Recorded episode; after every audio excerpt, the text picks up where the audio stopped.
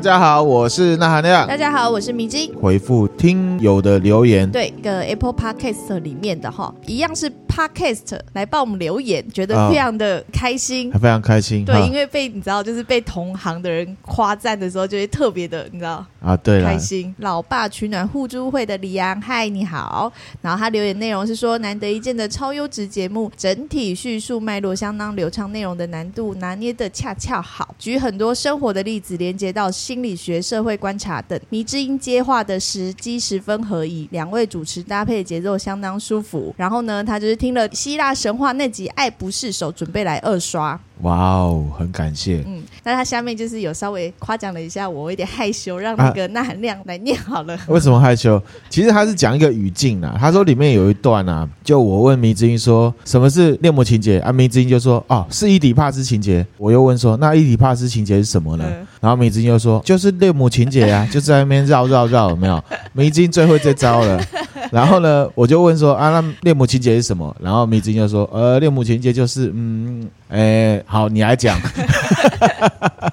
这大比概这较种感专觉。业的东西就交给你，哦，对我就啦，哎负责那个拉塞就好。所以这位主持人啊，应该算是喜欢我们的互动啊，对，互动模式还不错应该是嗯这样子。那他的节目其实我有去听啦，其实也还蛮不错，蛮有趣的、嗯啊，大家有兴趣呢可以去听。对叫什么名字？老爸取暖互助会。推荐给大家。嗯，接下来一则是 这位听友呢，他是其实是第二次留言，然后我觉得他非常的用心，他把他之前八月十八号原本留言嗯就留着，啊然后再新增就对哦了，所以他留言内容比较长一点，哦很长对嗯对对，他可能了解 Apple Podcast 的评分的留言，因就为只能一一个嘛，次对一个账号只能留一次，那你如果留新的，旧的就会被洗掉。对，那我就来分享一下他那个新的留言，他就听到那个一百零三集的国小的七不大思议，听到之后他就想要分享他们自己国小的五件怪谈。好来，第一个就是呢，操场旁边的孔子铜像晚上会走动，如果看到的话，下次考试会考一百分哦。哇，好酷哦！就是那要每个人都很期待啊，就要守什么彻夜守在那边看守会不会着。他。对，对对，现在有那个啊，网络摄影机啊，就可以盯着他。哦对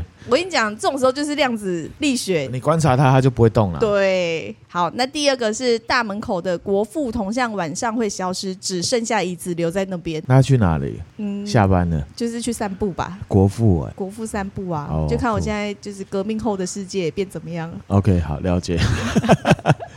好，第三个是有一栋楼的地下室，以前是生物课教室，后来荒废，里面有大猩猩的标本。传说要是爬上窗户跟猩猩对到眼，千万不要再去地下室，因为大猩猩会拿菜刀追你。哇哦，好可怕哦！我以前学校好像没有大猩猩的标本，就可能是他们那边学有校的独啦。特的一对个啊怪谈。第四个是学校以前是墓园哦，这个有很多学校都说是墓园， 对可是不知道真假。对，可是几乎每个学校都会说他以前那一块地是是墓墓园对第五个，不要在靠近侧门的榕树下睡觉。为什么？没有，他没有讲为什么，他就说不要靠近侧门榕树下哎呦睡觉。感觉很可怕了。然后其实有一种说法啦，就是说榕树下面容易聚阴啊。对对有一种说法是这样，嗯，大概是这样。好，然后再一个是那个名称是写米粉汤， 我觉得很酷，因为米是用米之音的米，他就是你的粉丝啊，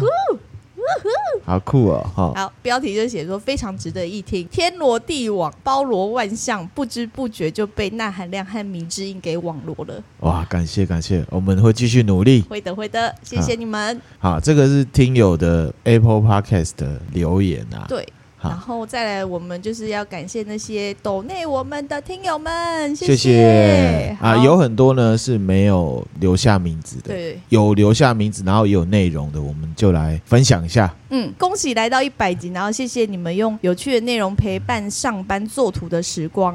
嗯第一次赞助的 Podcast 节目就献给你们啦，继续加油哦。谢谢，我们一定会加油哈！这位听友呢，其实他有来跟我互动过。嗯，啊，我觉得他也是蛮棒的，他也会给我一些建议，像之前那个凶宅，嘿，就是他来建议我，哦因为他自己有一个奇怪的体验，嗯，对，然后呢，他也跟我聊到啊，譬如说我们之前分享郑芝龙的，嗯嗯，然后他就有来跟我聊一些事情，硬和田也是他许愿的，对听友的互动，对我们来讲都很珍贵啦，就是可以给我们一些灵感呐、然后或对是啊增，对我觉得跟听友互动就是会有火花，对对对会有火花，你就有新的想法，嗯然后就会有一些我之前没有注意到，哎、这个题目很不错、哎，对我再来分享这样对子所。以大家多跟我们互动，我们都会非常的感谢。对对对对嗯对对对对，好，然后再来一位是 Tracy，他说。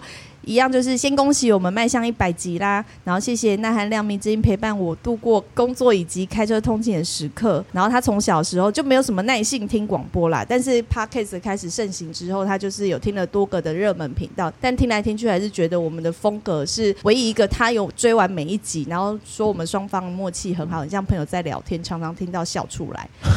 那他其实留言内容非常多，也是针对每一个内容分都有享他反的心想得，法对，对对。那就最后就有说继续支持我们啊，加油这样。很棒，对，把他的感觉都分享给我们。他真的写很长，对他真的写很多很写很长，对，然后每一集他有一些看 comment，法，对，我觉得很棒啊，跟我们正向的互动嗯这样子。蛮有趣的一个赞助，因为那含亮前几天生日，啊然后就对特别来帮你祝寿的赞助。对啊，好酷哦！ 很感谢这位听友帮我对啊过生日啊，谢谢你们，谢谢谢。谢哈。其实啊，还有很多的听友，他是在其他的管道，比方说在 IG，嗯哦，在 Facebook 都会跟我互动。嗯嗯，我会每一集每一集尽量的分享。我们呢还有其他的赞助者就匿名，可是他有留内容。好、他说呢，迷之音说内容还不错的话呢，就要赞 助啊。所以呢，迷之音已经有粉丝了，很酷啊、谢谢你们哦。说他喜欢听我们讲，常有那种回到以前饭后听家中长辈闲聊的时光。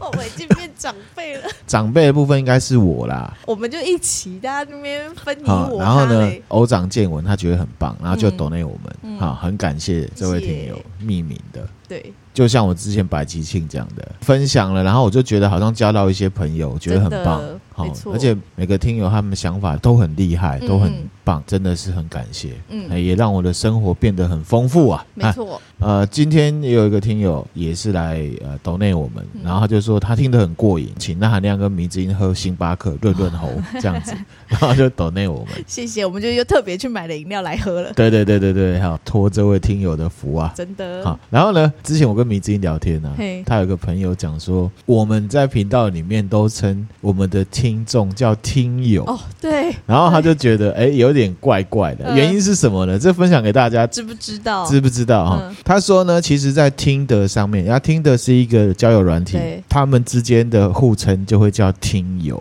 嗯，这我不知道。他说，哎，可能有一些是约炮的， 就是他听友，他听了觉得怪怪的，然后大家听了看，觉得会不会奇怪？如果会的话，我们就把这名字改掉。对，哦，对看要取什么名字，我们再来想一下，嗯或者是呢，各位听众或听友呢，有什么想法也可以跟我们说。对，之前是有一个，害我现在不知道要讲听友还是讲什 么，就是对啊有一个 朋友，还有一个朋友网，络上的朋友，他就对就有留言在我们那个贴文下面就有留言他说哎他纳米嘛，对对对对可是那只有我而已啊，我们还是对，没一有个他的迷就是迷之音的迷啊，啊纳米纳米哦，好酷哦，这也蛮酷的那含亮跟迷之音，啊。就叫纳米看大家呢有什么看法，可以来对，建议我们，呃，我们要怎么样称呼大家？对对这对样子，好吧，今天太长了，真的很长哎、有史以来最长的一尤其是谁最长的，真的。我们现在赶快进入正题啊！我们今天正题是什么呢？明真你知道吧？文化大革命，对，文化大革命接续着大跃进。事实上啊，大跃进之后，中国产生了一些内部的矛盾了。嗯，为什么？因为这么惨，对，大家都听毛泽东的，就弄成这样。嗯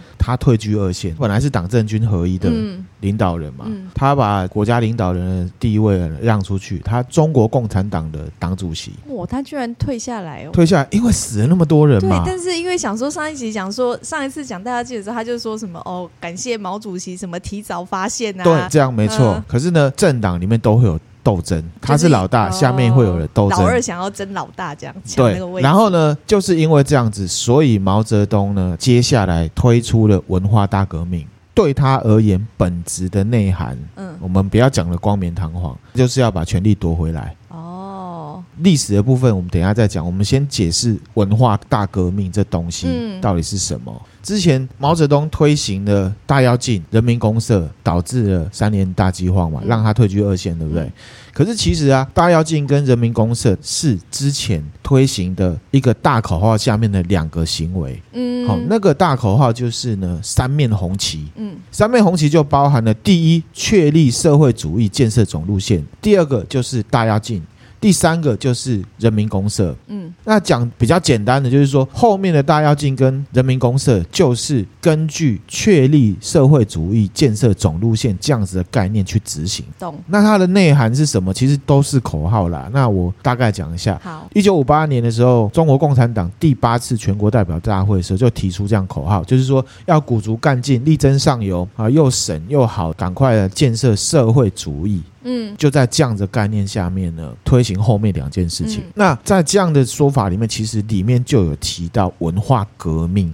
哦后来的毛泽东就提取了这个文化革命这件事情呢来做，嗯文化大革命，文化大革命这样子的名字啊，我自己觉得比较精确的，应该把它叫成呢无产阶级文化大革命。嗯那为什么要加无产阶级文化大革命？是因为后面的文化大革命就是以无产阶级斗争作为内涵。嗯，那什么是无产阶级？什么是无产阶级？好，其实，在马克思主义里面呢、他就是鼓吹这个社会应该要是无产阶级专政，也就是普罗阶级专政。嗯在马克思主义里面呢，他认为理想的社会是应该要由无产阶级来统治。什么叫无产阶级？就是没有钱的人、农民，而不是现在这样，嗯有钱人就统治嘛。嗯嗯，其实现在的政治跟商业是绑在一起的嘛。我们民主选举就知道嘛，嗯政党要选举还是要靠财团嘛。对，现在很多人很希望郭台铭出来选嘛，嗯，是不是这样？对，大家可以思考。嗯好，有人觉得是，有人觉得不是。嗯马克思他本人叫卡尔马克思，他是德国人，主义呢是十九世纪出来的。那大家要注意到，就是说十九世纪就是帝国主义时代，嗯殖民文化嗯到处去殖民，而且是工业革命之后，对不对？那那个时候的时代背景就是无产阶级饱受资本主义的压迫，被迫接受呢微薄的工资，帮有钱人赚钱嗯，啊。现在其实也差不多嘛，哈。又有既视感的。然后生产出来的所有东西，无产阶级只领到薪水，而且吃不饱饿不死嘛。生产出来的所有东西跟价值都归企业所有者所有。所以呢，在概念上面，马克思主义就是跟资本主义稍微对立。嗯那他希望呢，应该由这些无产阶级或是普罗阶级作为社会的主流，由他们来统治这个社会，因为这是社会的大多数。我哦可以同意。如果以马克思这个这个理想理的论状状，对况是这样，因为他才就是无产阶级人才知道大多数人需要的是什么，缺的是什么。那这个之后也可以结合到文化帝国主义啦。其实有钱人他有很多资源，他可以透过各种的方式去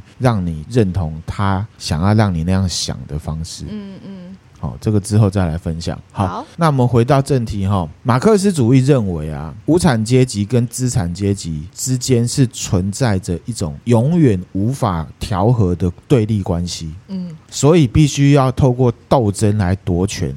所谓的夺权，就是取得统治，嗯让大部分工人、农人或者是我们劳工阶级来做真正国家的决策者跟统治者。嗯他的想法很理想，是这样。嗯对，这样讲起来好像我们很同意共产主义，嗯可是其实也有一些很聪明的学者就指出来啦，现在中共他们的统治方式也不是真正的共产主义无产阶级统治社会啊，嗯因为那就是一个代理人。嗯我说我是代表无产阶级，可是现在中共的中央有哪一个真的是无产阶没级有？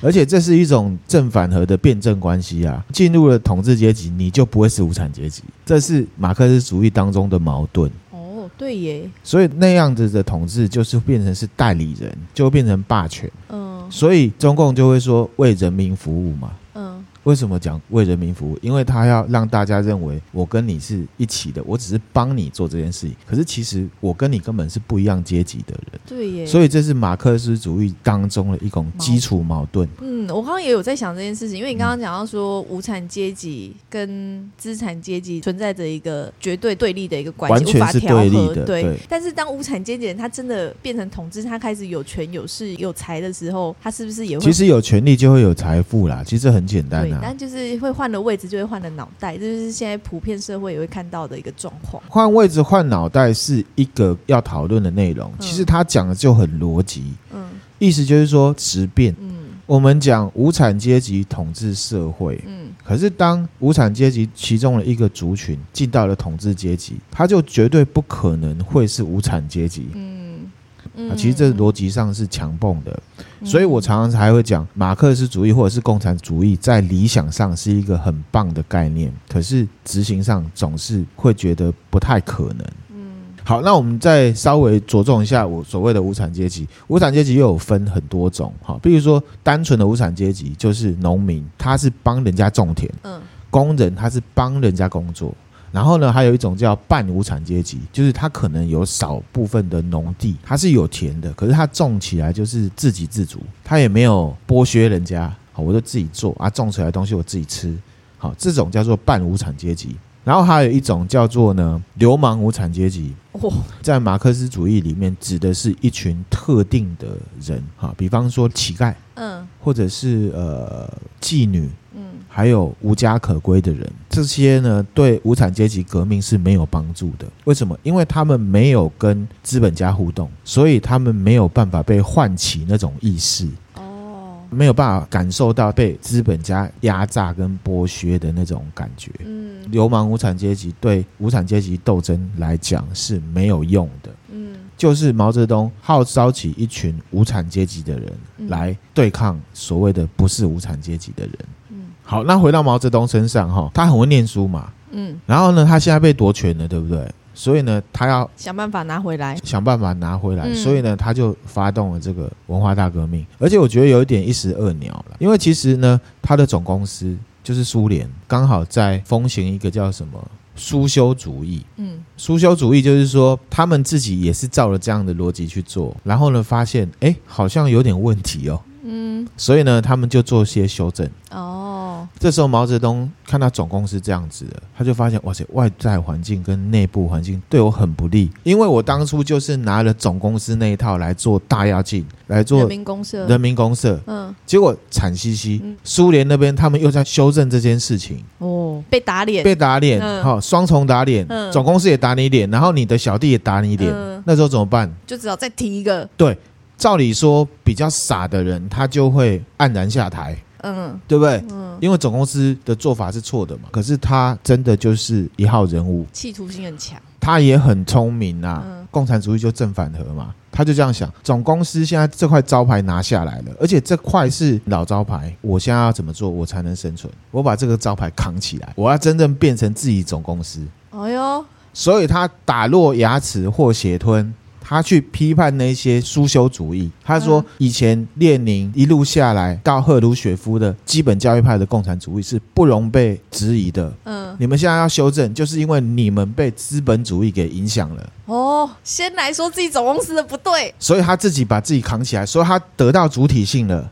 我现在因为总公司他那个路线不走了嘛，嗯对我把这个路线捡起来，我才是真正的总公司。哦，他真的也是放手一搏欸，我觉得这样的做法应该是蛮没有退路的耶。我要取得真正的地位。嗯以前我是照着人家路线做嘛嗯。九五六年的时候，有一些学者针对马克思主义去修正，当然也是因为在实作上或者是统治管理上面出现的问题，嗯所以呢，苏联的权力中心就出现了所谓的修正主义。那修正了什么，我们就不多说，大家有兴趣可以去研究。那有一些学者就认为说，后来的邓小平上台之后，到现在所谓的改革开放，就是走上了修正主义。哦哦，可是这样的修正职务在毛泽东的心目中是不对的，的，他就用这个东西来发动所谓的文化大革命。嗯，刚刚迷之音说这样是走没有退路的路，没有退路，嗯其实也可以算是为什么？因为毛泽东在中国等于是整颗头都洗下去了，对啊，三面红旗嘛，完全是照着总公司的 SOP 嘛，嗯对可是整个大倒退。所以站在毛泽东的角度而言，是不是内忧外患？总公司风向变了，他下面一票人傻傻的替他大妖精，结果是往后跳，还死了嗯三四千万人，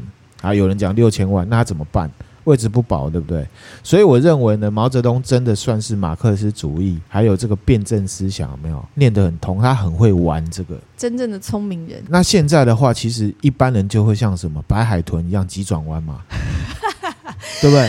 海豚急会转转弯嘛弯，对，，他就说哦，我们总公司也修正了，好啊，我之前是照着总公司的方式做，不是我做错，是我照着总公司做。现在一般人就会这样子，嗯可是他不是。刚好那时候总公司的 CEO 史达林倒台，嗯开始大家在修正主义的时候，有没有？现在危机就转机嘛。原本扛招牌的人被否定了，好，照理说他要顺大流从众嘛，他反而坚持原本的马克思主义，嗯他想要趁这个机会扛起这个招牌，嗯成为正统。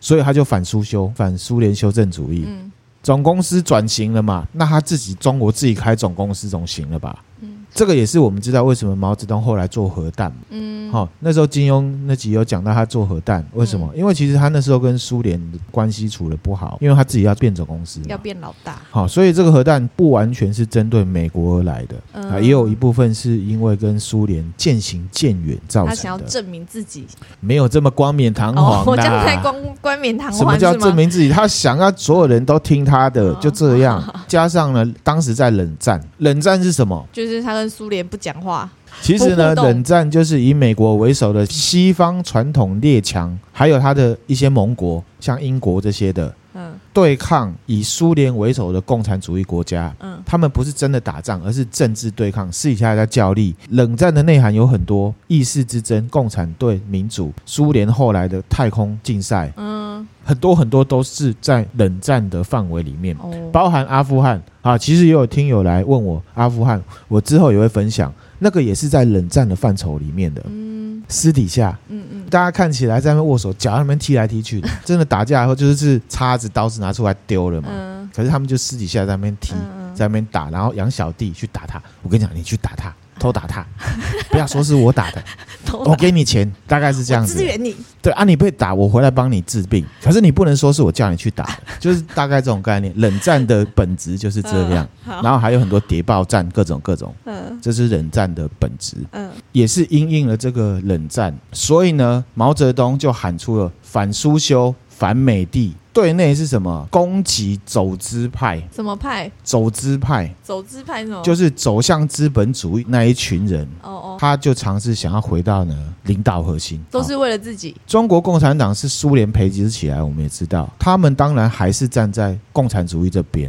所以他们说反美。嗯社会学理论嘛，在统治上，如果要暂时缓解内部矛盾的话，最简单的方式就是什么？矛头指向外人，树立外部敌人嘛。嗯所以呢，我就说我反美。嗯再来是在意识形态上面，好，我们一般在讲信奉共产主义的人，就会把资本主义定义为右派。嗯，好，这边有个斗知识跟大家分享一下，左派右派怎么分？左手跟右手，啊，没对有，啦左撇子跟右撇子 嘛，差不多这样哈。其实我们念了《道德经》就了解，那都是相对的概念，嗯跟大家分享一下什么是左派、右派。所以呢，也不用把资本主义就称为右派，在共产主义的口中，右派就是保守派，嗯他们自己就是改革派。嗯可是，在一般的意识上面，就会把它绑定在一起啊。资本主义就是所谓的右派，共产主义就是所谓的左派。可是，我们回到本质来看，其实左派就是所谓的主张积极改革，主张把旧的意识形态跟制度改掉，建立新的意识形态跟制度。一般的反对派都会被认为是左派。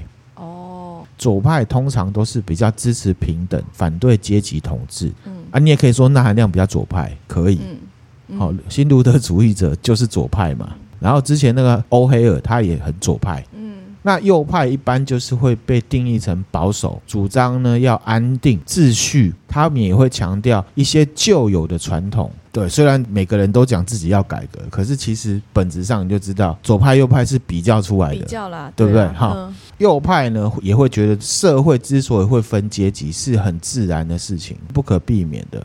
主张我现在会比较好，是因为我以前怎么样，嗯比较不会回到基本面去说。整体社会来看的话，分配是应该要尽量平均的，那个就是所谓的右派，比较保守的。嗯嗯那回到共产党，他们就会自认为自己是左派，嗯，资本主义就是右右派。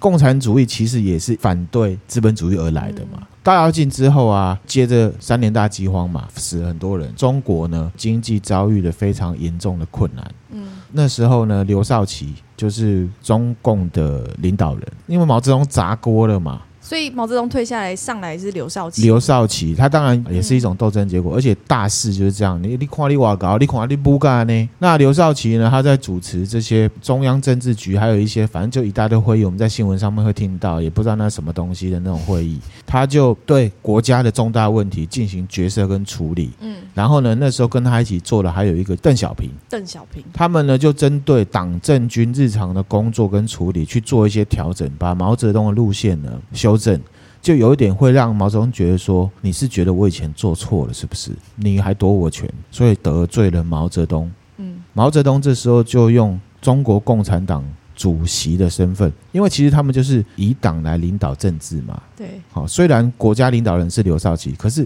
我是中国共产党的党主席，我还是可以弄你的。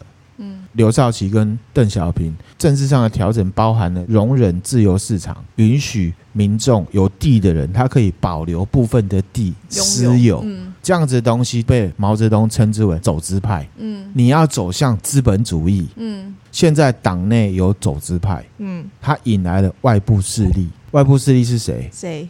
所有崇拜他的一般民众，哦，不是以党去斗争某个党，对他是要清洗党内所谓的走资派。那这个人到底是不是走资派？不知道。我说他是走资派他，他就是走资派。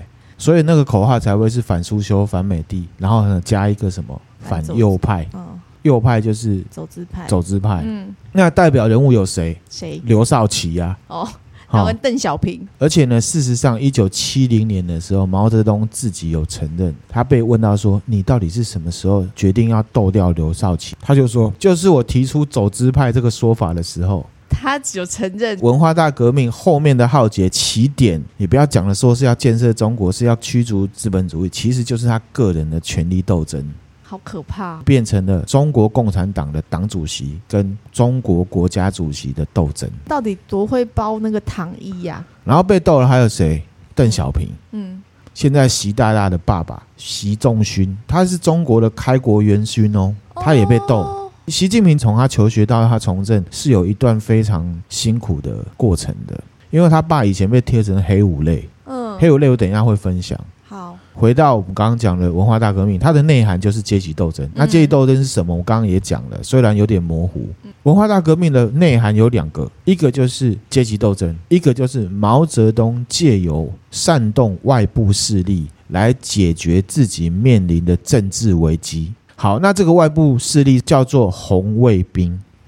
那红卫兵是什么？就是无产阶级的人啊，冠冕堂皇的讲就是无产阶级的人没错，可是我接下来讲你就知道，其实也不完全是。一般来说，红卫兵就是高中、大学这些学生组成的，嗯、因为他们最有热血、最有理想哦、最最容易偶像崇拜。哦，你现在来看这段历史，大家对毛泽东的偶像崇拜是超越国家政权的、哦，因为那时候的国家领导人并不是毛泽东。对，可是他登高一呼，可以把那时候的政权整个斗到乱七八糟，进行他所要的清洗。嗯那回来红卫兵，除了学生之外，也有农人，还有工人，总之就是相信毛泽东思想的平民。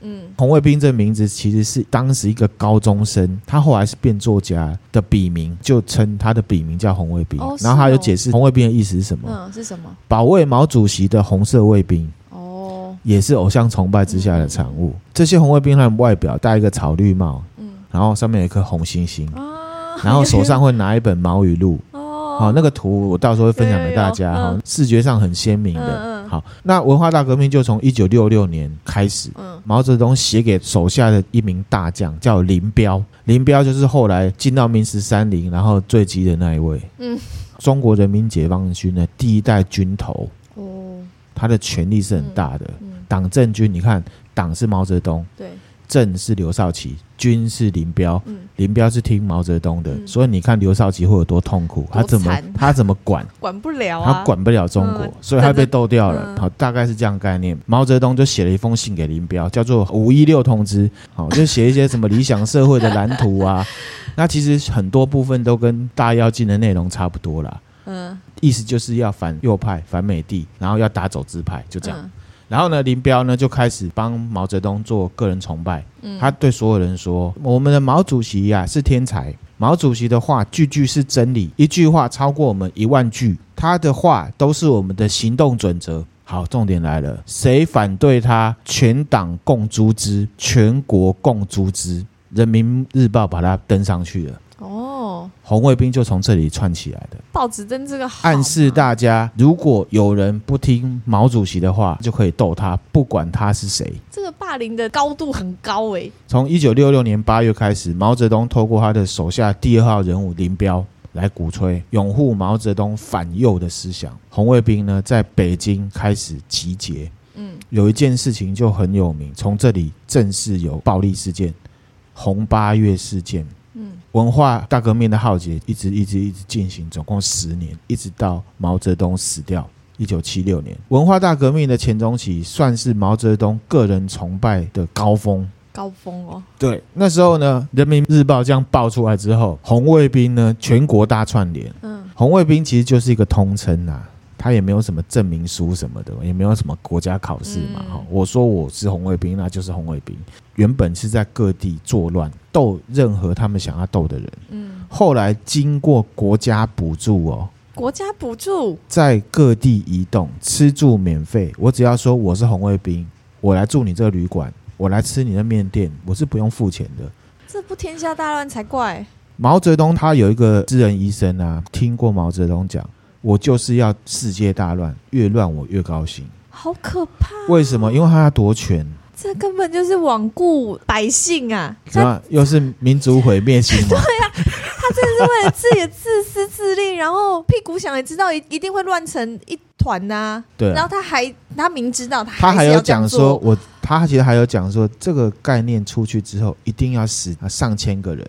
天哪，他以为只有上千个人，可是其实后来不止，这真是让我无言呐、哈、很可怕哈、无言薯条、啊，无言薯条哈、那红卫兵具体做什么？他们总要有一些行动纲领吧？嗯，破四旧，什么是破四九？破除旧思想、旧文化、旧风俗、旧习惯，哦，所以有很多古代的文物古迹，之前已经被破坏过一次了，嗯，又要现破在坏，加强破坏。红卫兵甚至去明十三陵啊，把明朝万历皇帝的尸骨拿出来烧，天哪！他们去破坏过明十三陵。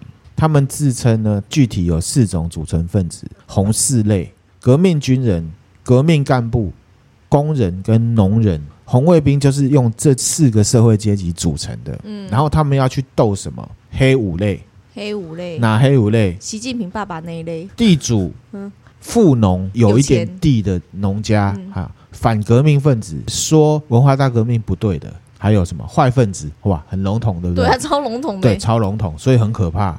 还有右派这五类，嗯后来因为斗光光了，黑暗丛林法则嘛，嗯啊都斗光了，还有什么好斗了？嗯他们加到变黑九类，嗯再加另外四种叛徒，哇，很笼统，对不对？特务、走资派，还有最后一种很惨，知识分子。知识分子也算，对，在文化大革命时代，有读书的人都被称为什么臭老九？是哦，臭这我老没九听过，对，臭有老读九，书的，就是你有不一样的想法，我嗯斗死你。所以里面是有结合很多阶级本来就存在的仇恨，譬如说没有读书的人，我本来是尊敬你读书人，可是我心里面有没有一点讨厌他啊？上面拢你在讲诶，我凊彩讲一句话，你都不给我吐， 这个我都给你死，所以我叫你臭老九。嗯文化大革命斗争的内涵，除了光冕堂皇的目的之外，其实还有夹杂很多社会阶级之间的矛盾的。嗯懂啦，譬如说，我假设斗这个走资派或者是富农的话，仇富的人是不是趁机就斗了？对啊，我就说我是红卫兵，对就开始弄你，弄你，对，就大概是这样概念。好，那他们的口号是什么？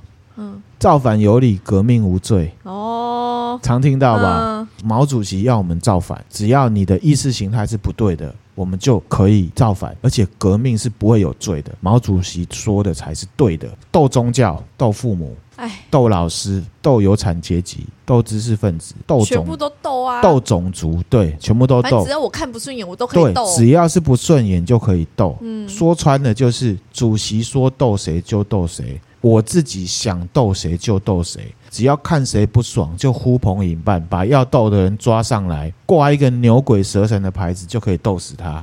所谓的斗是什么？就是批斗嘛。嗯，那批斗具体内容怎么做？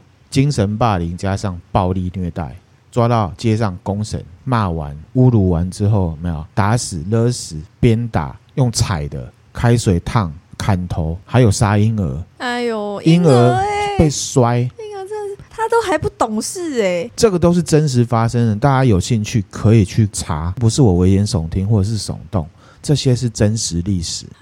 啊，中国各地啊，当时在自相残杀，嗯毛泽东他曾经公开的指示公安部嗯，不可以阻止他们去批斗。然后这十年里面，前前后后接见了八次红卫兵，加冕他们，鼓励他们。然后呢嗯，跟公安部的部长说，要保护红卫兵，不可以拘捕他们。这什么概念？什么意思啊？他，对我觉得我，哎，我觉得好，民很可族怕毁哈。灭性真的是，我觉得你检讨他之外，我们身为人你要自我检讨的。对，没错，嗯是，但是他就是始作俑者，他就是加油添醋的那个人，好，如果你很好骗，我很好骗，你是要怪那个骗你的人，还是你要怪你自己很好骗？都要怪，可是你不能完全怪那个骗你的人。我的想法是这样，对啦，当然就是那些所谓的红卫兵，他这们个也是哎，你很说过分，他们是被煽动出来的，他是被煽动出来好，那为什么他们会被煽动？就是他们平常的不满呐、平常内心累积了很久的东西，，对，所以嗯现在有人你允许你现在他可的以这样讲法做就是说，如果心里很不满，如果我被允许了，我就可以去抒发那个不满嘛。正常人不会啊。可是现在就是因为毛泽东，你知道他们那时候红卫兵啊，数量高达上千万。你觉得全中国有这么多不正常的人达到上千万吗？那他们为什么要这样杀、这样残害自己？偶像崇，拜，所以我才讲不能只谴责煽动者。没有啊。可是他们一开始也有威胁他们啊。他在报纸上就说什么什么什么全国诛之，你反正你对，就是黑暗丛林法则也对有嘛，没所以错因为你煽动人就是下了这个恐吓，我不这么做好像我也会怎么样嘛。对所以被骗的人他们对是不是也有错？可是他们就是可能就是求生意志，他觉得我不这么做好像就会死掉一样好。你不这么啊做你就等被杀，你不做也不对。对这个是我们分享这个历史的原因。仇恨只是你心中的一种感觉，你怎么样处理你心中那个恨意，就可以定义你这个人到底是好的人还是不好的人。后面有很多的史料我会分享，都是现在一些高知识分子，他们以前也都是红卫兵。我觉得最坏的还是毛泽东，没有别人。呃，理解。我意思是说，还是一样，一个巴掌拍不响。我同意你讲的，可是我要再加一个，一个巴掌拍不响。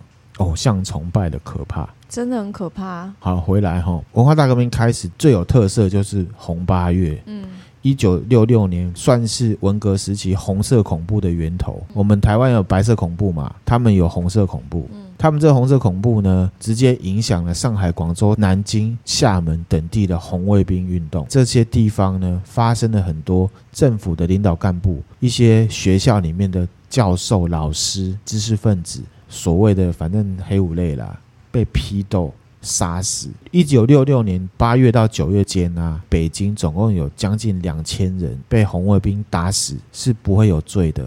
这里面呢，包含很多学校的老师跟校长，而且至少有将近三万四千户的家庭被抄家，八万五千个家庭被逐出北京。受到这个红八月杀戮的影响啊，在北京大兴县啊，发生了一个大兴事件，好几天里面呢，那个地方总共有三百多人被屠杀，最大的八十岁，最小的三十八天。哎呦，总共有二十二户的人家被灭门，嗯而且这些都没有罪。一九八五年的官方统计啊，嗯，北京市实际上因为文化大革命而死掉的人有上万。刚刚讲文化大革命有十年嘛，哈，文革期间呢、中国大陆非自然死亡的人数大概两千万人。哦，红八月就是一个起点，各地发生了很多大屠杀，我们下一集会来分享。嗯，然后呢，文革期间呢，最可怕的就是官方鼓励红卫兵用武力来斗争，鼓励批斗、抄家、告密，让中国传统文化跟道德沦丧。在破四旧的这样的行动纲领之下，中国有很多的文物都没了。而且呢，这个不只是民间哦，毛泽东是要清洗党内的人嘛，哈对，很多的中共党中央被贴上走资派的这个名标字签，标签。之前金庸那边有讲彭德怀，嗯，他真的很冤呐、他只是讲了说大跃进跟三年大饥荒哦，死了这么多人，我们是不是要调整一下？被斗死了。嗯，怎么会是黑五类呢？他是革命军人呢、他本来是红四类里面的一种的，因为他讲了这句话，他马上变黑五类，他反革命，嗯，脖子挂了一个牌子，写他的名字，说他是牛鬼蛇神。好可怕、哦，好那是好，然后呢，刚讲邓小平嘛，对，还有习仲勋，嗯，还有谁？薄一波，薄熙来的爸爸，哦，也是在那时候被斗了。哦，有一个农民啊，因为杀人无数，很听毛泽东的话，进入了中共的中央政治局当官。我不是说文盲不对，而是说那时候他的是升迁因为哎做了这些事情而上去，升那官嗯就可以看得出来，那时候这样的风格是被鼓励的。很荒谬啦。对，更严重的是什么？嗯，还有刚更讲严重，刚才不严重，刚刚讲臭老九嘛，嗯，知识分子完全被打压，而且对嗯被斗死，有的被凌辱，有的自杀，一大堆。那时候十年，国家的高考是停止的、哦，哈，大学联考没整有个，停摆，所有人都不念书，专门批斗别人，这专样门批斗别人、抄杀、掳掠、强奸，然后抄家、拿财产，乱七八糟。年轻人都在做这些事情。他们那真的是地狱，哎，阎罗王就是毛泽东，好可怕、哦，很可怕哈、对，阎王真的是毛泽东，他一直在抓，十年嗯，那时候还讲说他少文盲嘛，嗯可是他后来做了什么？这样算什么？ 你念念到高中，你要考大学，没有？我们这个十年我们就不用，你不都不考用念大书学了，的，对。增加文盲，我们现在分享一个曾经是红卫兵的人的看法，嗯他有一个叫徐有余，嗯他现在是中国社会科学院哲学研究所的研究员，高知识分子啊。高中毕业的时候呢，他就是文化大革命红卫兵的首领，哦，他满腔热血，他相信毛主席的话。这样子，文化大革命之后，我们就可以迎接新的中国，人类的历史会有一个新的纪元。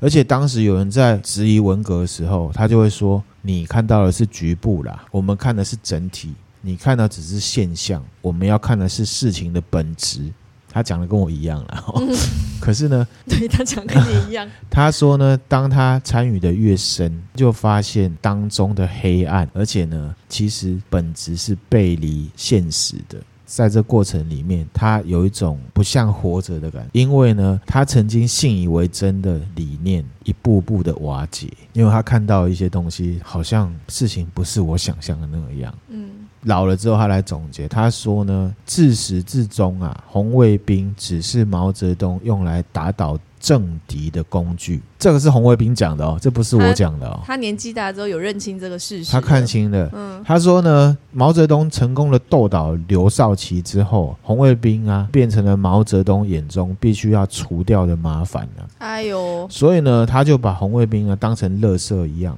因为后面就做了一个什么上山下乡的动作，就是全部扫到农村去，嗯，叫他们去农村。我觉得毛泽东这样真的很可怕哎、嗯，利然用后完呢，人家，然后把人家丢掉，所以这波运动啊，对当时的知识青年来讲，等于是对中国社会主义理想的幻灭。真的耶，然后呢，他说，我们必须承认，我们这一代人被骗了。我们的理想跟热情被玩弄，嗯，十年里面呢、发生了非常多的死亡、家破人亡、道德沦丧，嗯还有很多冤案，事后没有任何补偿，只有少部分的人被平反，譬如说邓小平。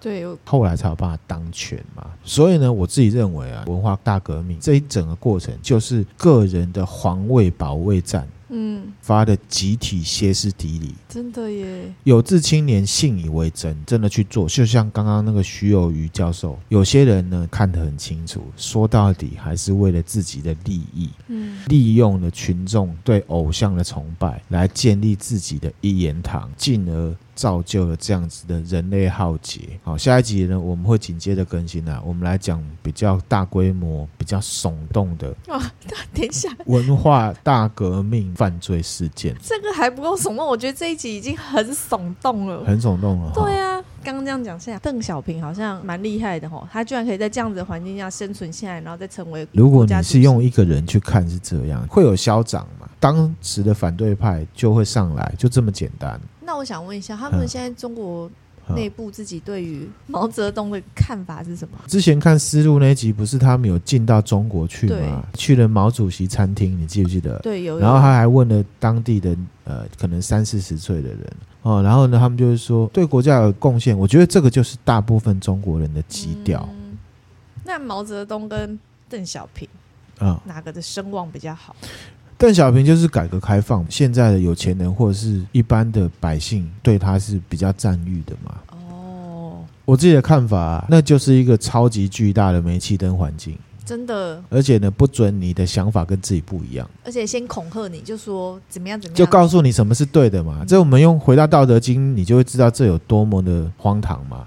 真的很荒唐。国家领导人告诉大家什么才是对的，就会变这样。它是一个大型的邪教组织。嗯，我的你可以看这样法，觉得我看法这就样是子。毛泽东那时候就是一个大型邪教组织的领导教者、主教 主对啊，公安五郎行，然后又是都是知识分子去信，嗯天哪，很多事情我们是现在来看，你跟我都活在那个环境里时代面，嗯你就会来逗我，是你会来逗我，啊你会来逗我我会，逗你，因为你会认为毛主席说的 对，我会觉得本质不是这样。不对，你会来逗我，因为你是高知识分子，高知识分子被斗成臭老九、哎，那就是一个巨型的煤气灯，嗯没有思想自由。嗯那这会不会让我们联想到欧威尔的《一九八四》？哦，哦，之前有分享过嘛，哈、啊，这边也补充一个新闻哦，根据路透社的报道，好，二零一九年的时候，其实中国的教育部就有下令呢，要清理中国国内小学跟中学的读物。那他进了很多书啦，大家有兴趣呢可以去查。其中一本呢，就是乔治·欧威尔的《一九八四》，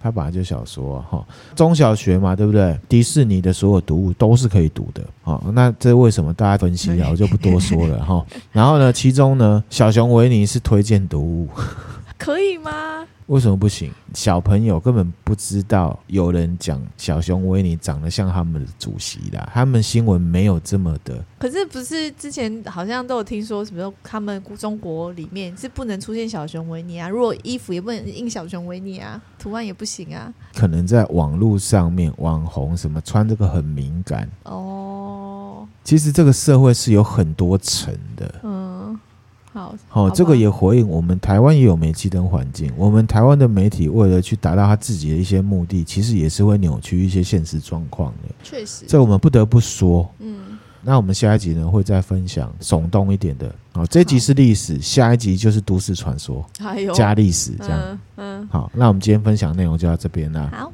那如果觉得我们的内容还不错的话，欢迎追踪我们的 FB 或 IG，也可以赞助我们，给我们鼓励哦。好，谢谢谢大家，拜拜拜拜